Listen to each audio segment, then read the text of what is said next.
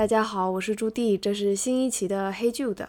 这一期想要聊一聊哭这件事，啜泣、流泪、嚎啕大哭、默默的哭，所有的哭都算今天想要聊的事情。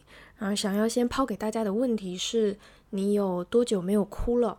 你上一次哭是什么时候？以及你哭泣的长度和频率，你是否有关注过？还有，你觉得你的生活中欢声笑语和眼泪的比例是怎么样的？嗯，这个是之前我们一个听友空格同学问我的问题，然后我把它发到了小红书。现在底下有五百二十条评论，大家就分享了自己哭泣的时间。有很多人就说啊，昨天刚哭过，昨天刚哭过。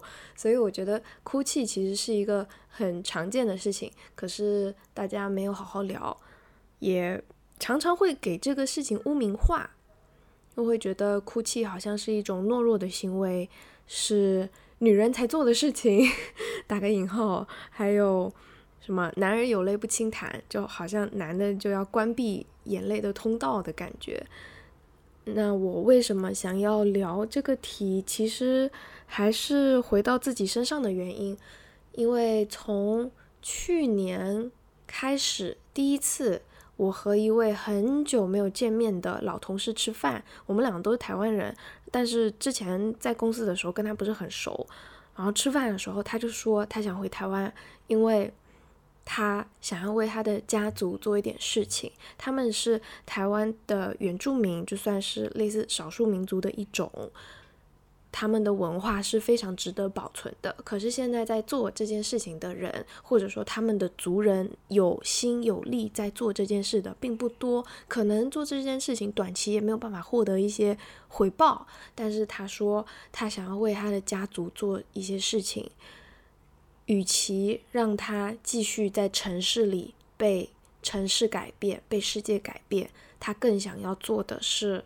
留住自己的世界，让自己的一份心、一份力放到他更愿意放的地方，然后去想办法改变世界。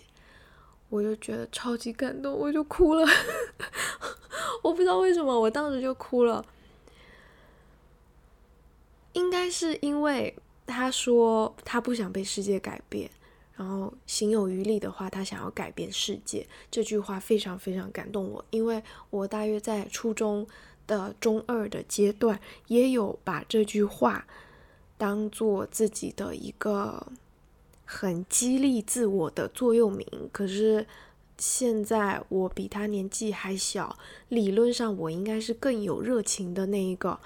可是我却没有像他现在这样的勇气来说这件事情，我就觉得他当时在说这句话的时候，他整个眼神是在发光的，而且包含他当时也提到了一些他在职场上，嗯，遭遇小人啊这种事情，但是他都不会想说要去报复人家，或者是心里怀着怨恨，他就是很好的处理了这件事情，带着了坚定的心情，而且也很慈悲。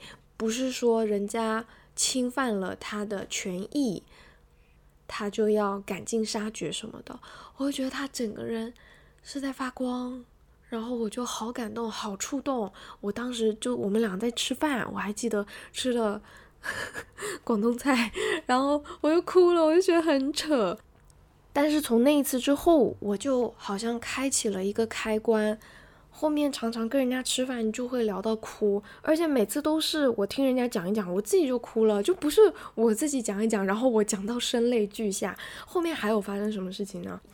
都是跟基友吃饭，然后有一个基友说，他当时工作真的真的很辛苦，他说他做着大家觉得很光鲜亮丽、钱很多的工作，可是他觉得他就像在一个很漂亮的监狱里面。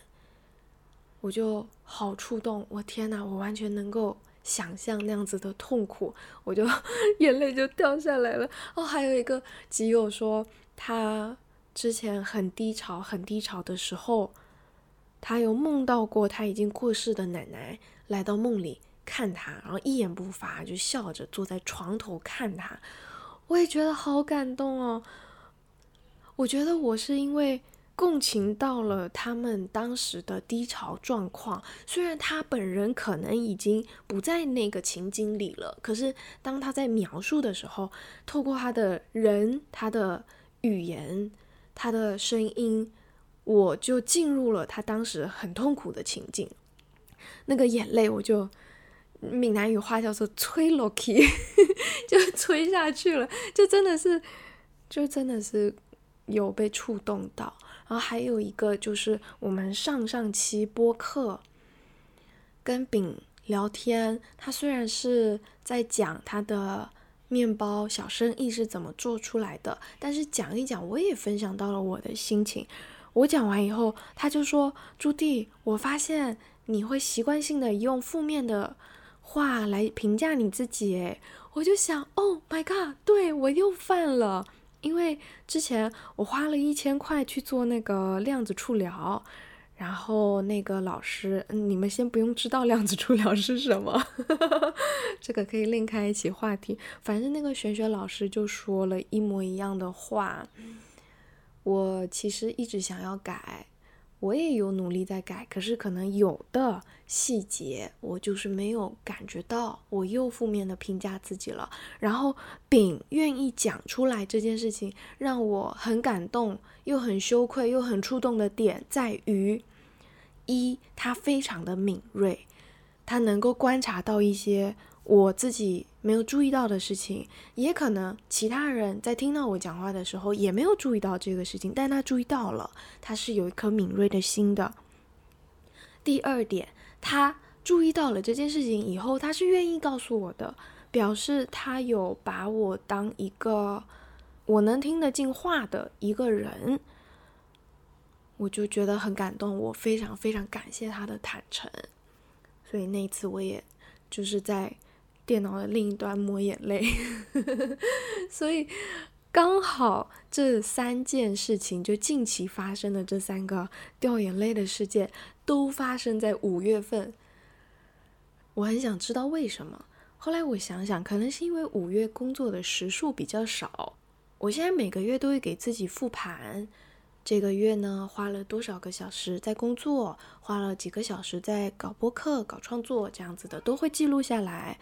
那五月的工作时数是最少的，只有八十八个小时，所以工作时数少，我觉得我整个人就会呈现一个比较柔软的状态。像之前在听友群里也有说过，我工作的时候是 INTP，但是不工作的时候就是 INFP，就是我的 F 平常是被有意无意的压制了，可是当我没有外界的压力或者 deadline 的时候，我就能够发挥出 F 的特质。那哭泣就是咱们 F 人的特质之一。因此，我觉得哭是一个很有意思的事情。正好前两天在看 Steve 写的《假性亲密关系》这本书里面有提到，哭是没有办法说谎的。就是你可以绷着不哭，但你没有办法假哭啊。演员可能可以，但一般人是很难的嘛。我觉得非常有道理哎。就当我们长大了以后，讲话是可以说谎的，文字是可以说谎的，可是哭泣是很难很难说谎的。那看到他这样写，我就对哭。又有了更正面的感受，因为哭应该是一种能量的释放，而且它是很诚实的、很柔软的在做一件事情，而不是把能量释放了以后拿去伤害别人。我也因此想到，为什么大家都会觉得哭是一个很丢脸的事情呢？这里不是说就在听播客的大家，应该是说我们小时候接收到的这些观念，会觉得啊，你跌倒了，爬起来，你不要哭呀，你有什么好哭的呀？嗯，还有你如果考不好，那你哭也没有用啊啊，对，常常就会觉得哭是没有用的。那什么样才是有用的呢？难道压力的释放、能量的释放，也不能被当做有用的嘛？这个是我对于这些外界声音的回应。然后，对于我自己，其实我也复盘了，我以前对于哭是有一些偏见在里面的。应该说，就是因为小时候听到了太多关于哭是没有用的这件事情，我也会跟自己说，这没有什么好哭的。我也会想要让自己表现的坚强，想要让自己看起来无所畏惧、无坚不摧，想要往那样的形象靠近。但是长大了以后，哦。可以再举个例子，就是到了职场上以后，其实职场上的前一两年，我都是很常哭的。我当时可能推文写不出来要哭，推文写出来了被改我也要哭，我就自己哭啦。我没有说对着那个领导什么哭，但是我就是很难过，我就是觉得需要释放，我就是没有办法 跟当前的环境做一个比较好的调节，所以我就老在哭，然后。被骂了也哭，我觉得这事不行，但大家还是做了，我也哭。就是前一两年的时候，真的有很多事情，我就觉得很无力，我就只能哭。其实我现在已经毕业六年了，我常常想不起来以前干过这么多好笑的事情。但是我前几天正好在整理我的手机截图相册，我就看到我的好朋友给我发了话。他的意思就是，在我工作大约两到三年的时候，他跟我发了说：“哎呀，你现在真棒啊！你现在都不会用哭来解决事情了。”我又想到，哦，确实，我以前老哭，我一哭我就要同时跟五个人诉说我的悲痛，然后，然后终于过了那个阶段了，所以。刚开始工作的时候确实是很不容易的，那因为我又不能去杀人，所以我就只能哭，就有一种有种这种感觉。然后我为什么不面对领导哭，我总是要自己躲起来哭呢？就是我觉得哭这件事是上不了台面的，我给人哭就好像是猫把肚皮露给了敌人看。啊，对，这里面有很多限制性的观念，一个是领导一定是敌人吗？第二，露肚皮给别人看，就是很危险了吗？但是我当时就这样想的，我觉得自己哭已经很丢脸了，我还要给别人看，那就更丢脸了，而且我还会担心给别人造成麻烦，就会想，如果我哭了，人家一方面会觉得我很不行，一方面又会觉得。啊，那现在要想办法安抚他吧，就会觉得那怎么样，我都是只能自己哭一哭的。但是当我现在已经自由职业以后，我发现呢，哭泣是很好的，就是我现在的生活已经没有那么被社会规则还有这些团体有形无形的规则束缚了以后。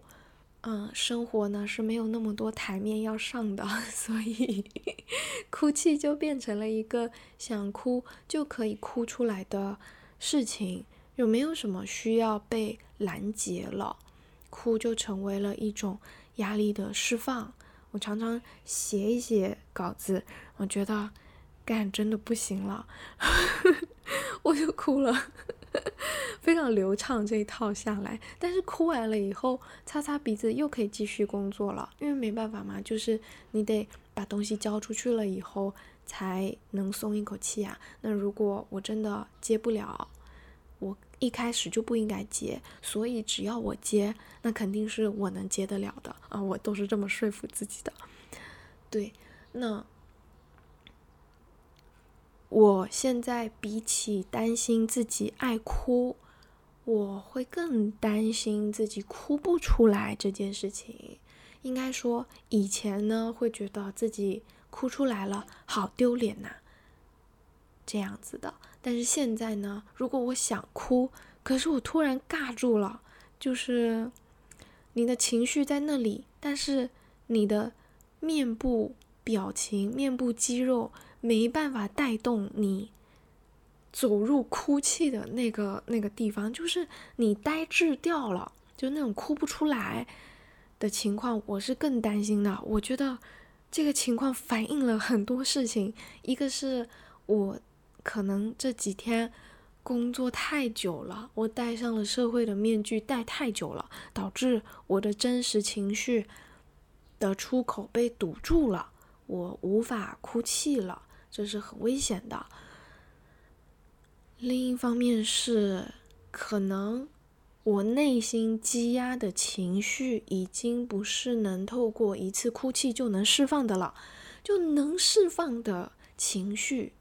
都是很简单的情绪，咱们哭一哭就完事了。但如果说他已经，比如说他是 A 情绪加 B 情绪加 C 情绪，他就会混合起来，他可能又内疚又自卑，又觉得不值得，然后又觉得这个社会辜负了我。如果是这种很多元的情绪揉在一起的话，你突然觉得很想哭，但是你又不知道具体应该为什么东西而哭。嗯，就是情绪跟情绪之间起到了互相拉扯的、互相牵绊的作用，那事情就大条了，就可能需要更长时间的坐下来和自己聊一聊，或者写一写，看看自己的内心最近到底都经历过了哪些情绪，才能够慢慢把这些已经。打结了的情绪，把它松开来，嗯，所以现在能不能哭，成为了一个我情绪是否健康的指标吧。就这个就给大家参考。所以我的结论就是，哭泣是一个特别有力量的事情。这个力量不是很阳刚的力量，而是很柔软的，但是像水一样的力量吧。它是柔软而神圣的，那么这样子的力量也算是一种力量，想分享给大家。对，今天就是柔软而神圣的一期，也不一定神圣来。好，今天就到这边。那希望大家都不要因为长大而丢掉了眼泪。对，就是长大了也可以哭，没关系的。